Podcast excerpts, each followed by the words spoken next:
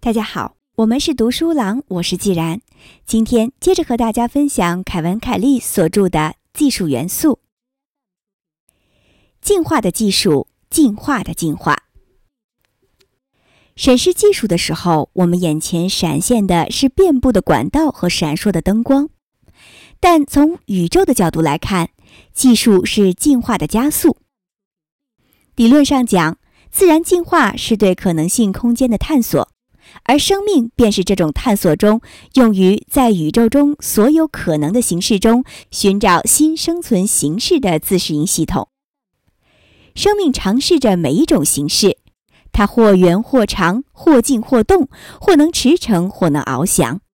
它也会鼓励任何一种能够让这场探寻游戏继续下去的设计。生命遇到的大部分形式只会存活很短的时间。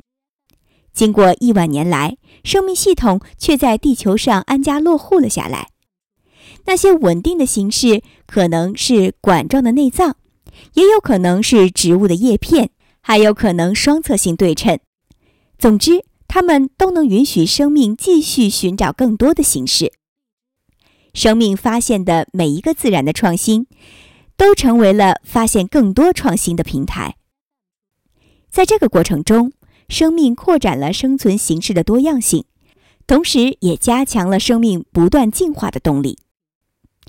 生命之所以能够不断进化，是因为生命在进化的路途上已经发现了许多增进自身进化能力的方法。起初，生命可能性的空间十分狭小，生命不得不适应，不得不改变，不得不尝试，寻找新形式的方法少之又少。这种狭小的适应范围和原始技术无法进行深度定制和改装非常相似。最初，生命的适应性和进化性都很低，但随着时间的推移，进化在努力探寻新方式的同时，也找到了一整套寻找和改变这些形式的新能力。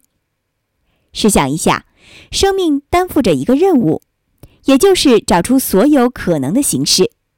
但其中只有一两个会成为具有魔力、能够给予生命探索新领域和更多形式动力的原形式。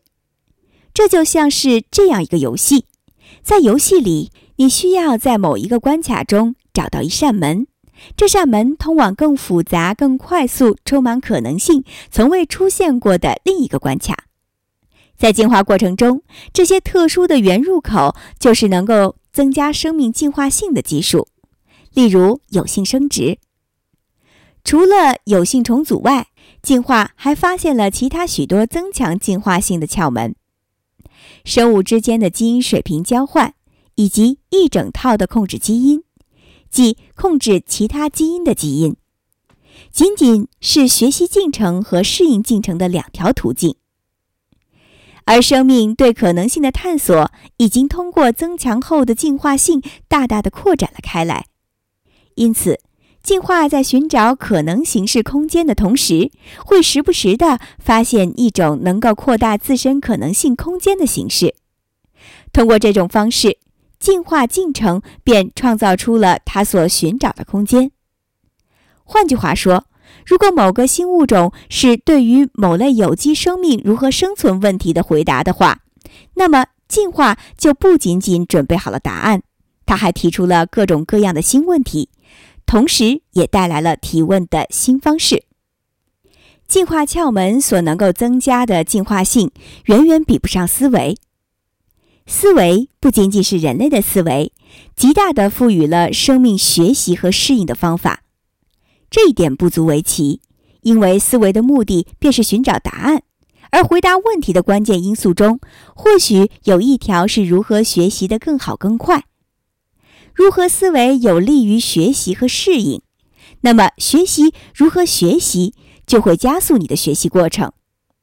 即便如此，思维进行的大部分学习都没有直接转化进入生物进化，即便在较低等的动物王国中。思维加速进化的方式也有许多种，因此，思维在生命中的存在增强了生命的进化性。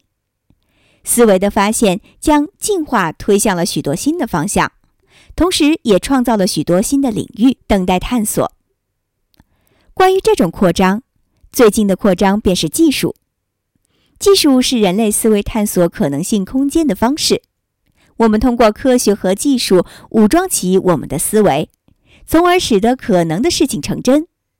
此外，技术还是我们的社会学习并引入变化的工具。过去一百年中，技术所带来的变化，差不多和过去十亿年中生命所带来的改变一样多。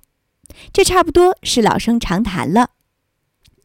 雷库兹维尔能给你拿出好几十个描绘过去一百年中技术加速了变化的图表，从计算机的运算速度，到通信使用的带宽，再到发动机的功率和农作物的产量。所有东西的数值都在加速发生变化。过去一个世纪还有别名的话，那必然会是变化了。但是原变化并不会为自身加速，它不会让变化变得更快。相反，进化的加速以及进化性的增强，都是变化的本质发生了变化。正如技术所表达的那样，令我们的集体思维适应变化。生产变化的基本机制正在转变。事实上，我们当前世界中最重要的变化是变化发生方式的变化。这种原变化处在进化性的进化的中心，而且是进化长期轨迹的自然延伸。原变化推动我们的技术，加快了变化的速度，增加了变化的发生方式。还增加了更多进化性的二阶可能性。第一，变化速度的加速。虽然有些怀疑论者怀疑我们的文化中是否发生了变化，但是加速并不需要为了表明自身的重要性而无处不在。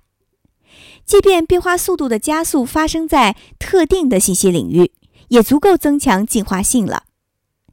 生物进化中，大部分早先的原变化。转化都是信息和通信系统中的变化。第二，变化的新途径。科学方法是变化的主要途径。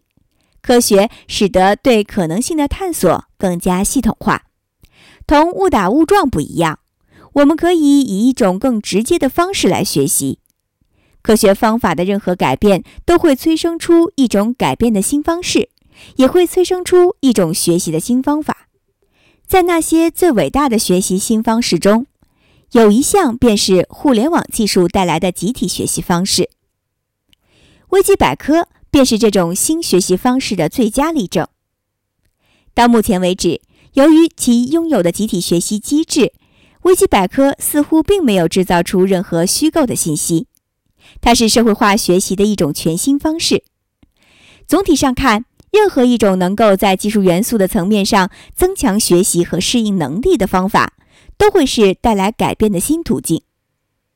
图书馆、报刊、电子媒体、科学方法以及现在的互联网技术，它们都运行在社会思维的层面上，而且也已经改变了我们的认知方式。它们都改变了适应发生的层面，这些功能中的变化。也就表现为了进化中的原变化。第三，为了更多进化性准备的平台。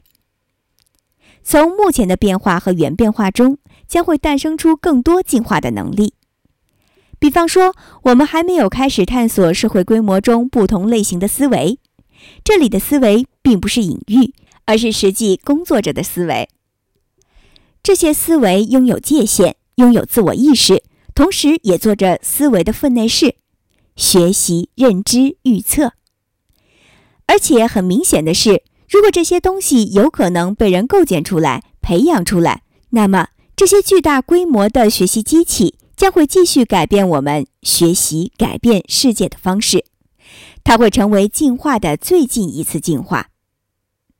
技术是一股延续了四十亿年的力量，它追求的是更多的进化途径。技术元素是进化发生进化的最佳途径，但之后呢？进化的未来是什么呢？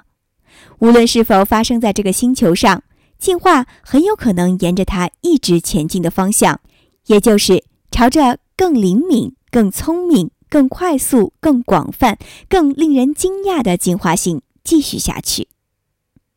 随着产生学习的进程，以及变得更快、更广泛、更令人惊讶的变化，进化开始模仿思维。